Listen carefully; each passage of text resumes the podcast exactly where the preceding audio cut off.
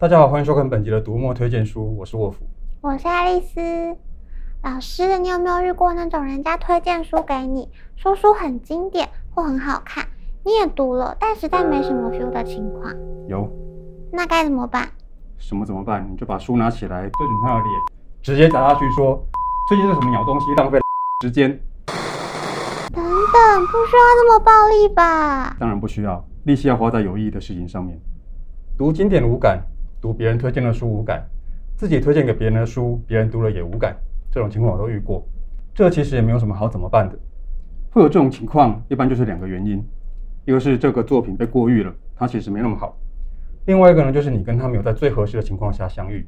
难道读书也跟谈恋爱一样，要在对的时间跟对的书相遇吗？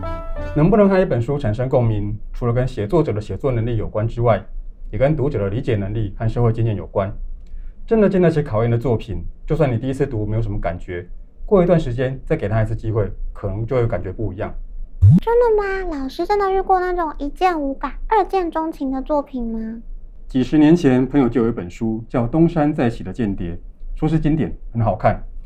我也读了，但是一点都不觉得哪里特别好，只觉得主角虽然在当间谍，但是一点都不酷，而且整本书他都一直很衰很累。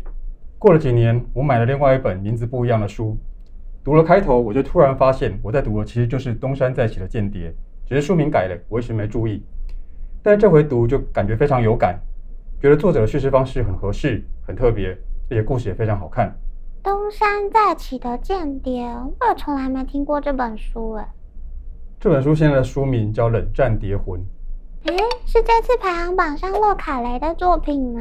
对，《冷战谍魂》是勒卡雷的成名作品。我认为呢，它也是进入勒卡雷世界最好的入门书。我一开始读不觉得特别好，因为本来我期待的是特效动作片，结果遇上的是悬疑烧脑剧。勒卡雷是间谍小说的大师，实际参与过情报工作。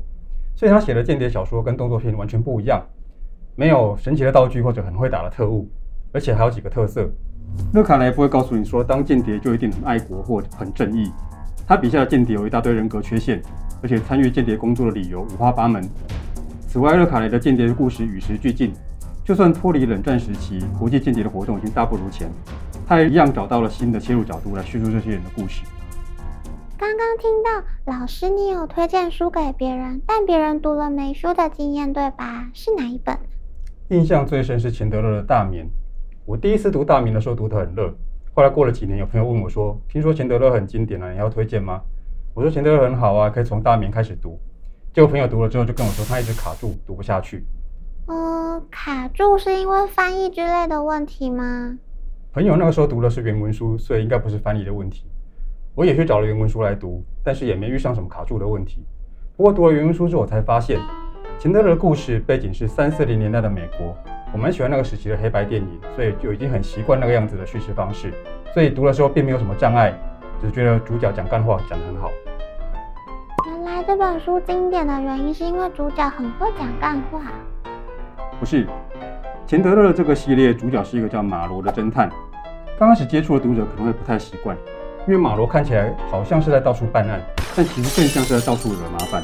以大明为例，你会觉得他去了一些没有必要去的地方，做了一些没有必要做的事情，甚至不见得合法。故事的最后，马罗做了解释，让读者知道说他为什么要做那些事情，同时也让读者知道马罗并不是只为了想要找凶手，他想要尽自己的力量去做一些对的事。某些方面来说，这其实非常浪漫。马罗的干话反映出他的个性跟价值观。他必须是个聪明人，所以才能讲出漂亮的嘲讽。但是演员太聪明，所以他无法认同既得利益者的歪斜价值观，就会变成一个边缘人。听起来就是一种会让自己过得很惨的个性啊。对，也因此显出了角色的可贵之处。钱德勒作品后来被归类到冷硬派，其中的犯罪不再是难解的谜团，而是社会阶级跟人性的反应。那你那个朋友后来有重读钱德勒吗？我先推荐他去读了卜洛克写的《史卡德》系列几本作品，像是《八百万种死法》或者《刀锋之先》。他读过之后再回来读钱德勒，这回他就读了超级顺，再也没有被卡住的问题了。这是什么神奇的魔法啊？说穿了，其实也没什么。我推荐的那几本史卡德作品呢，背景在八零年代，跟我同辈的读者容易有共鸣，而且史卡德比马罗更边缘，更关注人性。就算不视为推理小说，也会认为是好看的故事。而读过布洛克的作品，就比较能够接受原来可以这样写推理小说。再回头读钱德勒，就更容易进入状况。其实，虽然“冷硬派”这个名字没什么亲和力，故事情节里面呢也会出现残酷的场面，但是隐在其中呢，反而是人性当中美好坚持的部分。我觉得，或许就是因为勒卡雷、钱德勒和布洛克的关系，我才会一直注意用类型小说去反映社会、讨论人性的那些作品，也才会持续的练习去写这样子的故事。哦，原来老师的创作有受到他们的影响啊。那还有哪些类型小说可以读到社会和人性？老师再多举几个例子吧。横山秀夫的《六四》我们提过几次，那是一个很明显的例子。前阵子出版的《警官之血》也是一例。作者佐佐木让用一家三代警察的际遇，一方面讲个人史，一方面透过犯罪形式去讲日本二战之后的社会变化，而且其中还有一段跟间谍有关。以龙纹身的女孩开头，非常有名的千禧年三部曲。里面女主角萨兰德的设定好像有点不太实际，但是这三本书除了是好看的犯罪小说，同时也在讨论非常实际的女性会受到压迫的问题。英国的瑞尼克探案系列也很有趣，主角看起来是探长瑞尼克，但是其实讲的是一整个警局。你会看到每个角色的日常，然后他们怎么互相帮忙，怎么互相扯后腿，一集集看下来很像在看影集。感觉有很多是推理小说哎，推理小说的定义已经越来越广了。间谍、犯罪、警察程序等等，都会被纳入广义推理小说当中。而且在日本，“推理”这两个字是为了松本清张的作品创造出来的。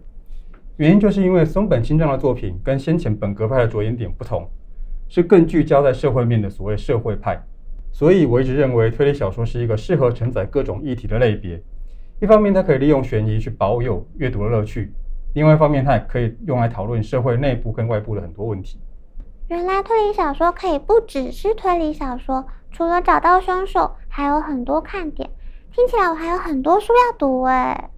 这次的推荐书有间谍小说大师，有浪漫的冷硬派，还有利用推理类型探讨各式各样社会人性的小说。爱丽丝都帮大家整理到这里啦，请大家和我一起体会推理小说的多变风貌吧。除了买书看书，也别忘了按赞、分享、订阅我们的频道哦。好，收工了，收工了，拜拜。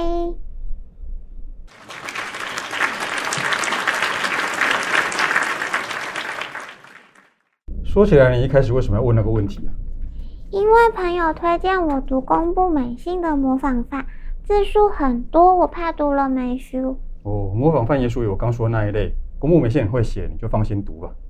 如果真的没 feel 怎么办？那就把阅读机砸在朋友脸上吧。